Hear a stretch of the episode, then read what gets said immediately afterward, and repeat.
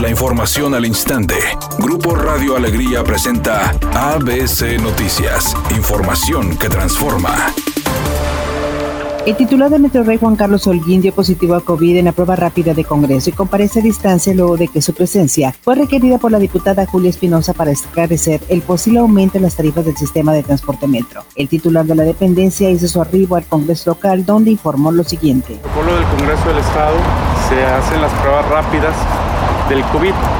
A mí me sale que tengo anticuerpos, por lo cual los diputados o, el protocolo mismo del Congreso no permiten que sin tener una prueba oficial, se puede decir, porque esta es una prueba rápida de sangre, este, no quieren tener la duda si tengo o fui, este, tuve contacto con el virus. Entonces ahorita me salió en la prueba que tengo anticuerpos, pero no quieren ponerse en riesgo, entonces por eso no me dejaron entrar. Juan Carlos Holguín salió del recinto y empezó su comparecencia desde el exterior del edificio legislativo a través de videoconferencia por Zoom. Por otra parte, el funcionario público señaló que el costo del metro sigue siendo el mismo y descartó el incremento de la tarifa por cada boleto. Se estipuló el costo-beneficio o el, el costo de 7.50 pesos en una tarifa para hacer el análisis financiero. Eso no quiere decir que la tarifa iba a subir a 7.50. El análisis financiero fue por 7.50, lo cual así se, se plasmó en el, en el análisis de costo-beneficio. Por eso, obviamente, a, raíz de eso hay una nota periodística donde dice que, que la tarifa del metro va a subir a 7.50.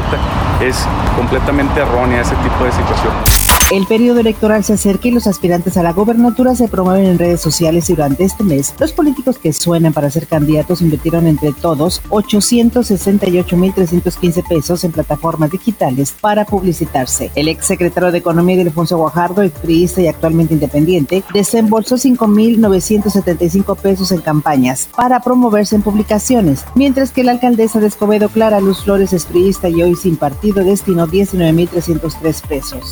Por su parte, el senador Víctor Fuentes del PAN pagó del 4 de agosto al 19 de septiembre 125.695 pesos. Y Samuel García, quien más ha invertido en plataformas para promover publicaciones, gastó 736.645 pesos. La diputada federal Tatiana Cloutier de Morena es la única que no ha destinado recursos económicos ni el alcalde Adrián de la Garza. Por otro lado, Luis Donaldo Coloso, quien suena para contender por la alcaldía de Monterrey, ha invertido 46.531 pesos. Waldo Fernández, independiente, 5.202 pesos y Martín López del PAN no ha hecho gastos de este tipo. El titular de la Unidad de Inteligencia Financiera, Santiago Nieto Castillo, informó que se prepara una sexta denuncia contra el exdirector de Petróleos Mexicanos, Emilio Lozoya Austin, relacionada a contratos que Pemex adjudicó a Odebrecht.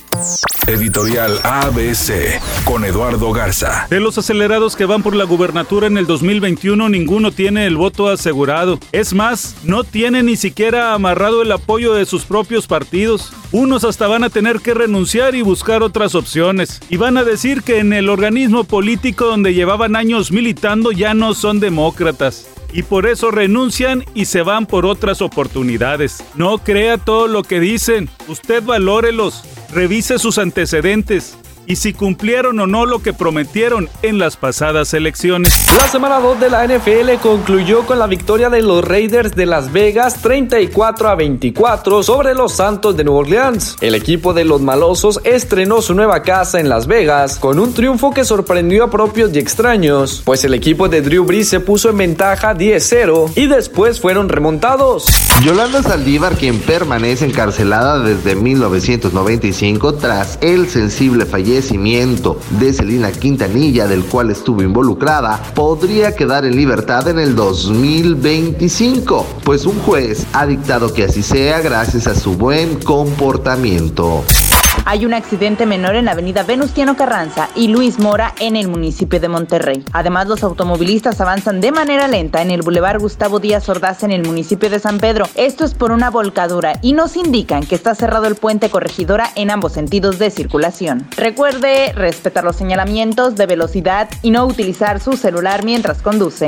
El pronóstico del tiempo para este martes 22 de septiembre del 2020 es un día con escasa nubosidad. Se espera una temperatura máxima de 32 grados, una mínima de 28. Para mañana miércoles 23 de septiembre se pronostica un día con cielo parcialmente nublado. Una temperatura máxima de 34 grados y una mínima de 20. La temperatura actual en el centro de Monterrey 31 grados.